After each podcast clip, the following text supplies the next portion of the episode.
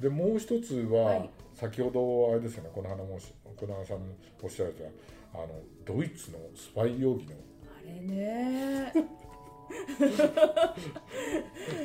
びっくりですねええうん、あのー僕なんかあのウィンザー校のことをうんね調べてるとウィンザー校もあのシンプソン夫人と結婚して、はいいわゆる、えーあのザ皇太子じゃなくて、はい王様でもうなくなって、んででそこをあのやっぱりヒットラーが狙ってヒットラーは随分つながろうとしてて、うんうんうんで戦争に勝った暁にはウィンザー校にもうもう一回イうんうんギリス国王にしてやるぐらいのことを言ってたみたいなうんうんところがあったらしいんですけど、うんうんやっぱりシャネルにもそういうなんていうんですかねあの情報をやれぐらいの話は来てたっていうのが、ね素敵ないいね。やっぱりベルテメールがまあ香水のはいはい権利をね、一手に持ってたからはい悔しかったんでしょうね、はあ彼女はねだって自分の名前で自分が作った香水なのに、はいはいはい権利を彼が持ってるっていうのは、うんやっぱりそこに、ね、目をつけられて、いドイツはやっぱり君のビジネスを取り戻そうっていうふうに持ちかけたのかもしれないですよあーなねる。ほどね。ねうわんからない映画だとね彼女はそのフランスのためにやってるって信じ込んでたっていうふうに言ってますけどねうん謎ですねそれは謎ですよねうんまだやっぱり、うんうん本人しかわからないうんかもしれないですねその動機はそうですよねね。ううんんで彼女はだって戦後そのドイツが負けた時にあのこれはここにいたら危ないなっていうんでスイスにうん移住しちゃ、移住亡命なそうのでかすな、ねもういなくなっちゃったんですえよえね。でなかなか帰ってこなかったわけじゃないですか、うだんからその辺のことは全然語られてなくて、うんないんでそれは一体どういう理由だったのか、うんそこはちょっとクエスチョンだったなっていうところなんですけどもね。ううんんまあもしいたら、うんやっぱりその戦犯として追求され追た、及されるっていうところがう怖かったんでしょんうかね。でやっぱりあのその監督に聞いたんですよね、うんその話も、そうんしたら監督はやっぱりあの記録映像を入れてるじゃないですか、はいその女性たちが、あのはいナチスうんはのい、協男力したって性いう。にそうと付き合ってた人とか、はいはいあの協力した人たちが、はいまあ、女性が特にはいもう本当に髪を丸刈りにされて、殴られたり、はい中には殺された人もいるらしいんですね。 はいはいやっぱあの時第二次世界大戦直後そのドイツの味方をした特に女性たちは対してそのフランス人男性はめっちゃ怒ってたらしいんですよはあでそれまでの鬱屈が全て社会的弱者である女性に行っちゃったんですねなるほどねだからこのままシャネルはパリにいたら、うあの彼女たちのようになってしまうかもしれないっていう思いがあったのかもしれないんですそねうかやっぱ賢いんですよねうんうん、じゃあとりあえずスイスに行っとけとりあえず行っとこええていうええええう ねまあでもねあの日本から考えるとスイスって遠いように思うけどフランスの隣ですから確かねにね イタリアもねあの帰ってこれますもんねスイスもすすぐぐにすぐもうもう本当に遠足みたいなそ感うじそでうそうですよねとりあえずず居づらいかもしれないからっていうあれなんですかね。なるほあでもわかんないファッション的な理由もあるんですかねやっぱりそのクリスチャンねディオールのああいうニュールッどねクええそうですね彼女え彼女 A ラインのがね葬り去ったねえはいニュールックが流行ってるのを見て嫌になっちゃったんですかね。それで戻ってきたんですかねあそうですね1954年にねううんんですよね私ねあの一昨日ぐらいに一昨日かクルエラディズニー映画のはい私あもれ見ました。見に行ったら、はいあそこでもシャネルのスーツが出てきて、はい途中ではいであれイギリスのヴィンテージショップにはい行って、行ったらあのそこで最初に取り上げるのはディディオールででそそれはディオールよって言われてその次取り上げたのは1950年のシャネルよそうんれうはって言われんてうん。ありましたね。うんって言ってだからえやっぱりディオールとシャネルなんだみたいなうーんそういうね、うん、だからあれですよねその面白いのはそのシャネルが崩したものをやっぱりディオールがうんもう一回女性にコルセットを締めるとかああいう A ラインでウエストをキュッと絞るとかっていうのが出てきて他の人たちはあもしかしたらエレガントがエレガンスが帰ってきたって思ってたかもしれないけど、うんそれに対してもういや違うんだっていうふうに言って戻ってきたうんのかもしれないけど、そうですね、ええうんでそれででも僕は意外だったのはフランスであのコレクション1950年4年やった時に、うんうん全然あのフランスでは国評だったわけじゃないですか、うんうんうんクラシックすぎるお葬式みたいとかねそう 言われたそりとうかそう、ねいろんなふうに言われて、うんでところがアメリカでは大絶賛されて、うんさその辺がうん面白いなっていう、ね、面白いですよね、えやっぱりフランスの方が女らしさっていうのを女性に求めてたようなーそ気うかがもししれなまいすねですよアねメリカの方がもうちょっと女性の進出が進んでいたのかもしれないですね、うんうんうんやっぱりアメリカ豊かだったし、んフランスはねボロボロの貧乏な国でう戦争を負けて、ん、はいはいまだね女性の進出がそこまで進んでなかったかもしれないですそようね。ですよね。で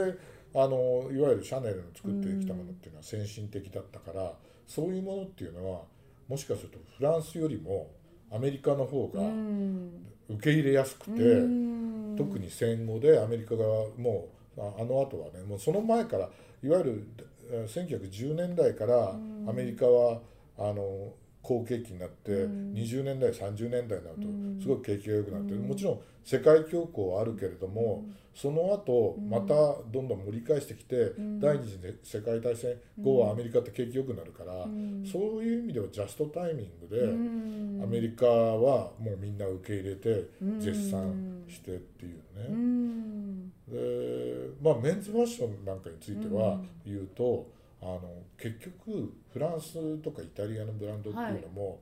みんなねアメリカを目指すんですよねあそうですか結果的にはう。んそれってやっぱり市場が大大きいきいからんですよね大きいですもんね大きいんですよ、世う界ってんあのあの本当に百貨店ビジネスがうんすごい大きいんで、うんあの本当に百貨店とかに入っちゃうと、うん全米でいきなり200店舗のお店とかが確かに一ね気にできるから、そうですね、ええニューマンマーカスに入ってね、はいはいはいでそうするとみんな真似してそこ行くじゃないですか、うんだからすごい分母がでかくなっちゃうんで、うんだから多分シャネルもうんアメリカでもう受けちゃったから、うんうんうんもうねこれでビジネスは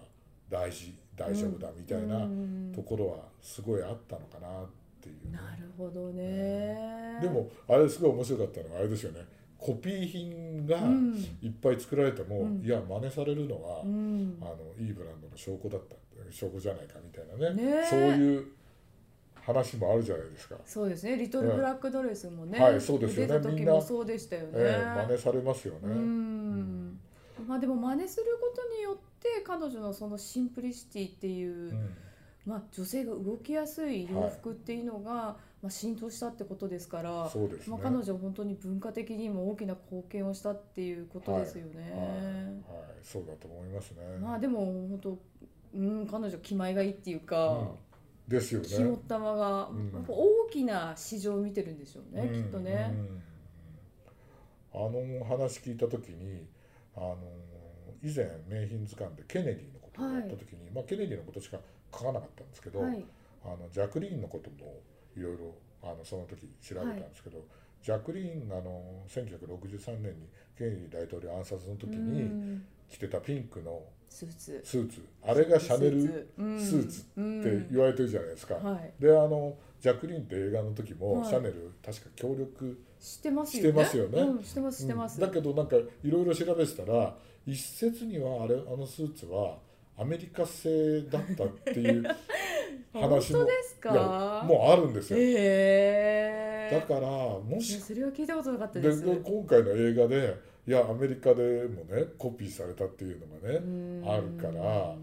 あのというのはあのなぜそういう話が出たかっていうとやっぱり今でもそうなんですけどもあのアメリカ大統領とか大統領夫人ってあのやっぱりなるべくならアメリカ製をアメリカのブランドを着ようっていうのがあるんで、はい、なんかそこは多分今よりも昔の方がちょっと厳しかったのかなっていう気もしないではなくて、うんうんうんうんだからそこでもしかしたらうんアメリカで縫ったシャネルっっていうことでケネイイジャック・リーンは落てち着いてたのかなっていう、なるなんてほ僕どは勝手な予想をしてるるんですけど、えー、それ面白いですうんね、だからピあのね調べてくれば調べていくほど両方書いてあるところがあって、そうでも分かんないゃんじゃないですか。まあもう分からないですよね、ええでもねああのスーツねどっ本人かにしかね保存されてるんですよねあそうなんですか確か今の捨てられてないんで捨すかてられてないんですよあの時へーかぶってたあの帽子帽子はあの行方不明なんですよね確かあそうなんですかあれはあのでちなみにあの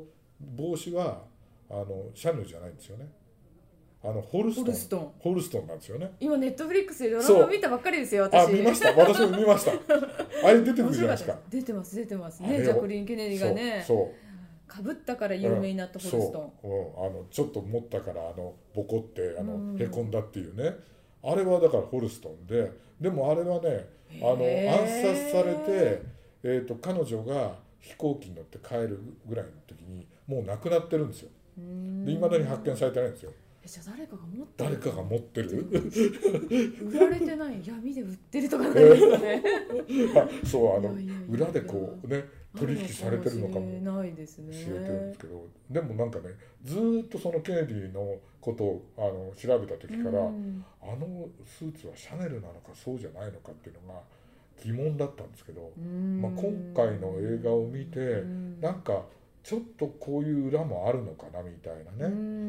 ねあの気もしないではないなっていうことはありますね。まあシャネルからしたらどちらにせよ自分のね、えスーツってことにしたらそう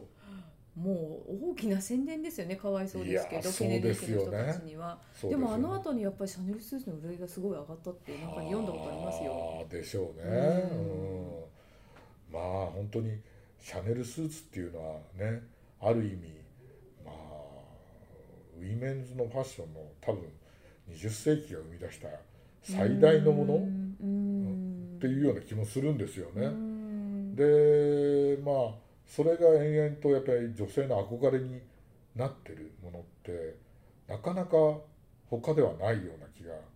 しますよね。そうですね、うんもうほとんどの人が手に入れることができないですでからきね。ないですよね。とぜそうですよいねや。スーツにういやいやいやいん、やだからあのねよく一時期あの90年代ぐらいですようね。んシャネラーって言葉あが出て、はいいはいあのいわゆるテレビに出てるようなうん女優さんとかがシャネルのスーツを買うと、だうかんらそういうねあのいっぱい稼いでらっしゃる方はうんパリに行ってうんオーダーでうん作れると思うんですけど、うん普通の方はねそうなんですよね。ねオートクチュールでね、うんまずそこに門を叩くのさえもね厳しいだろうと思うし。うん、お店にフラッと行けませんよね。いけないですよね そもそも。そうそうそう、んそれが面白いことに私がそのシャネルで働いてた時に東京ではいあの、ね、パリの本社からこう人がこう出張できますよね、はいその時にあの本社の人たちに「あなたはなんでシャネルを着てないの?」って言われて、はい答えに困ったことがあって「 いやあなたたちはなんでそんな着れるんですか全て頭から足の先までシャネルで」っていう。はいはい社員だからっええてシャワリがあってうんも買えないですよね、買えないです よねだから本当にその時に思ったんです先生は多分本当シャネルっていうのはおそらく本国では本当にあの一握りのエリートが働いてる会社なんじゃないかなって。あうーん、多分そういうクラスの人がそういうクラスの人が働いてるんですよ。ですねうんうんなんかねパリで聞いたことがあるんですけどパリのファッション誌なんかで働いてる人も大体あの裕福な方の市場が働いてるんで,、うんでみんな有名ブランドのうん、服をうん普通に買える人だと、っうんうんていうのを聞いたことがあって。うんうんうんだからあーあの我々みたいなプロレタリアートは出版社にとかあのそういうファッション関係で働いちゃいけうんないん労だな働者たちにはえええええねえ ちょっと違う世界違う世界欧米はちょっと違うっていうねっていうのはあることにヨーロッパは違うような気がしますね。ううんん